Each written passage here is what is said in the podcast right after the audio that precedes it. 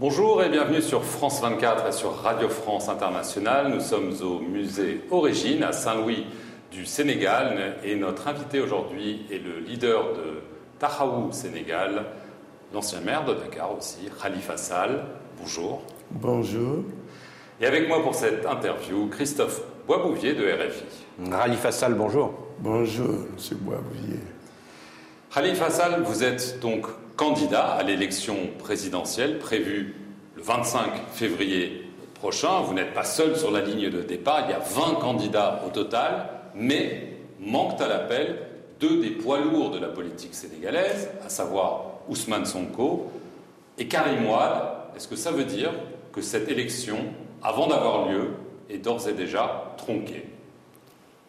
Merci beaucoup de cette opportunité qui m'est offerte par vos deux organes pour parler aux Sénégalais, à l'Afrique et au monde.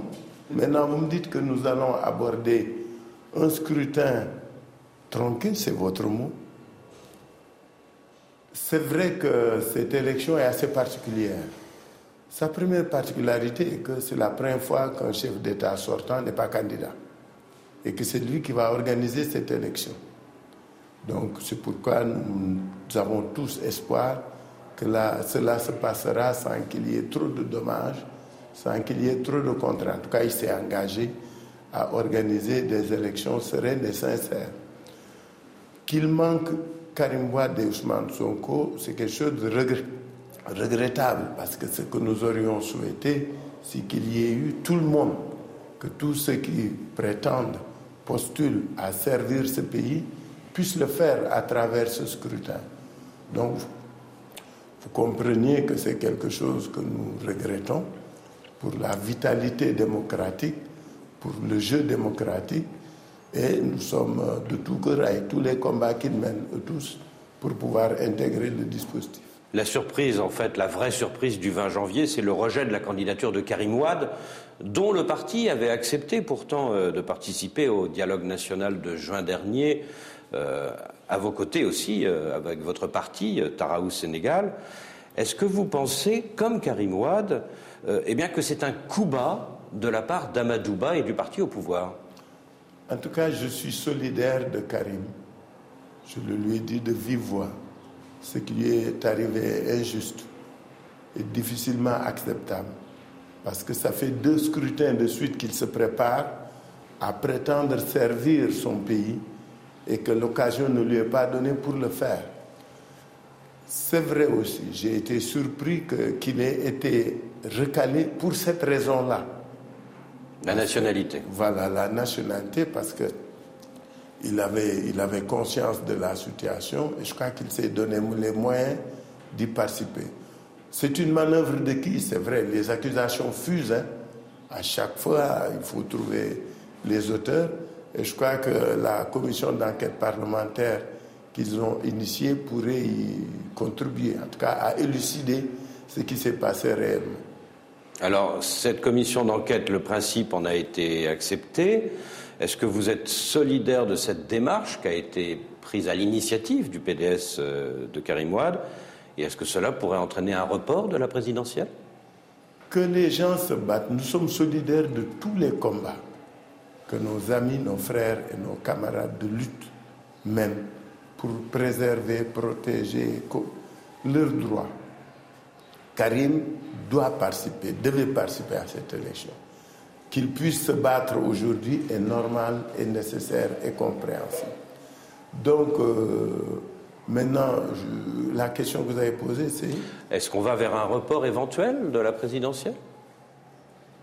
Je ne pense pas que ce soit la solution. Tout le monde sait que je suis contre le report. C'est ma position personnelle et on ne reporte pas une élection à 31 jours. Nous sommes à 31 jours du scrutin. Ce serait sur quelle base? Qu'est-ce qui, conduirait, qu'est-ce qui justifierait, qu'est-ce qui expliquerait un report? J'aimerais bien en avoir les raisons. Alors, Parce que c'est ça le vrai problème. Qu'est-ce qui le justifierait? Alors, le fait est que la mise à l'écart de Karim Ouad fait que les gens qui auraient voté pour lui vont voter pour d'autres. Est-ce que vous espérez profiter de cette situation pour attirer euh, des électeurs potentiels de Karim Wade ou ceux qui ne veulent plus du régime en place et ceux qui ont peur d'Ousmane Sonko? Karim Wade se bat. Il ne faut pas qu'on ait un comportement de charognard. Pour l'instant, il mène un combat. Ce combat, nous en sommes solidaires. Il s'agit pour nous de le soutenir et de l'encourager à se battre. Le moment venu, quand il faudra aller au scrutin et qu'il faudra discuter, ce sera une seconde étape. Mais aujourd'hui, il n'est pas dans nos intentions de parler, d'aller travailler l'électorat de Karim. Pour l'instant, on le soutient et on est à ses côtés pour son combat. Jusqu'au mois de juin dernier, euh, Rali Fassal, c'est-à-dire jusqu'au dialogue euh, national initié par euh, le président Macky Sall et auquel vous avez accepté de participer, vous étiez dans la coalition d'opposition Yehoui Askanoui, aux côtés d'Ousmane Sonko. Alors, pourquoi vous avez rompu? Est-ce que c'est pour des raisons idéologiques ou est-ce que c'est tout simplement parce que votre présence au dialogue national était le prix à payer pour être candidat? D'abord, je voudrais préciser que nous n'avons pas rompu avec Yehui. Yehui avait des statuts, des textes, un code de conduite et des règles. Et nous avons été respectueux de ces règles. Il respecte ma position comme je respecte la sienne. Parce que pour aller au dialogue, c'est une décision de chaque formation politique de la coalition. On n'a jamais dit, jamais, dans le texte de Yehui qu'il fallait une décision unanime pour aller au dialogue ou pas. Surtout que pour l'élection présidentielle, chacun a le droit d'être candidat ou non. Donc, c'est des choix que nous avons faits et que nous assumons. Nous avons été au dialogue, pas parce qu'il y avait l'élection présidentielle, mais parce que d'abord nous croyons au dialogue politique dans ce pays. C'est important d'abord. J'ai dialogué alors que j'étais en prison. J'ai participé à tous les dialogues alors que j'étais en prison. Je n'étais pas candidat. Et pourtant, j'étais là. J'étais à tous les dialogues. Aujourd'hui, le président nous a conviés à ce dialogue. Nous y sommes allés. Alors, ne craignez-vous pas, pendant cette élection, d'être broyé par la machine électorale du camp présidentiel? Je vous vois sourire. Sans doute parce que vous avez une longue expérience euh, électorale, mais c'est vrai, il y a quand même une machine dans le camp euh, d'en face vous êtes en situation de faiblesse, non? Pas du tout. Pourquoi serions-nous en position de faiblesse? C'est une élection présidentielle. C'est un problème de personnes. C'est des hommes et des femmes qui se présentent à leur population pour solliciter leur suffrage à travers des projets, des programmes qu'ils vont leur proposer. Il s'agit de crédibilité, il s'agit de compétences, il s'agit de capacité. Et je suis très bien placé pour être le prochain président de la République du Sénégal.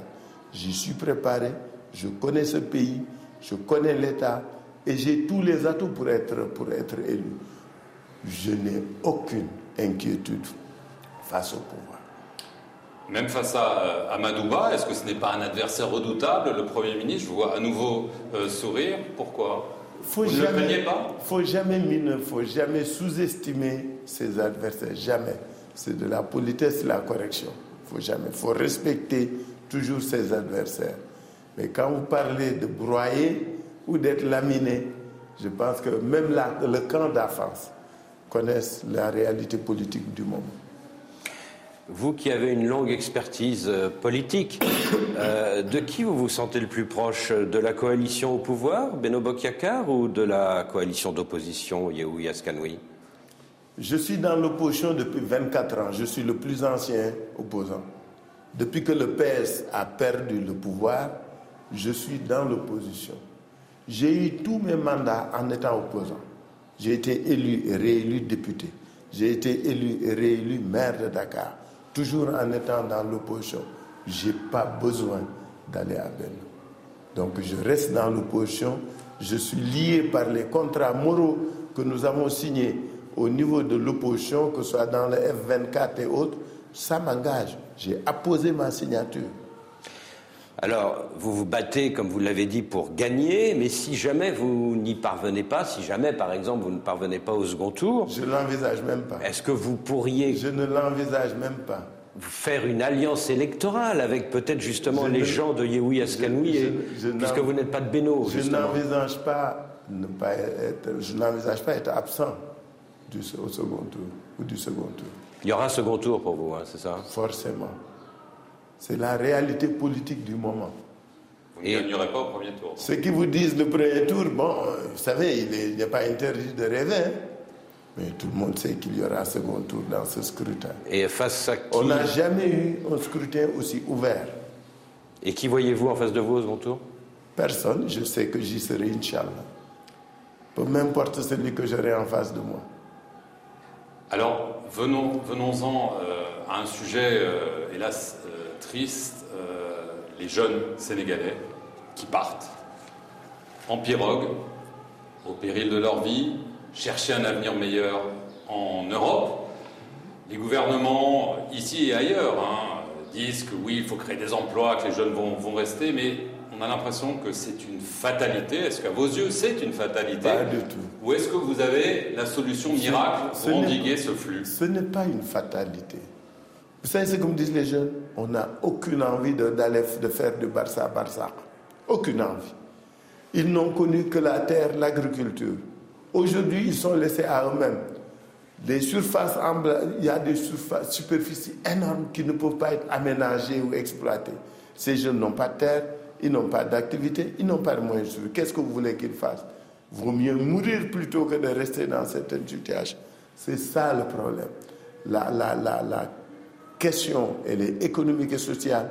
La solution sera économique et sociale. Développer ce pays dans son interland, faire en sorte que les gens aient les moyens de vivre et de travailler pour garder leur dignité. Voilà le problème. Et on n'a pas besoin de vous pour ça. Nous devrions nous-mêmes revoir nos politiques économiques, revoir nos stratégies de développement pour répondre aux aspirations de ces populations qui, parce qu'elles n'ont plus de réponse, préfèrent la, mort ou l'exil plutôt que de rester dans la honte.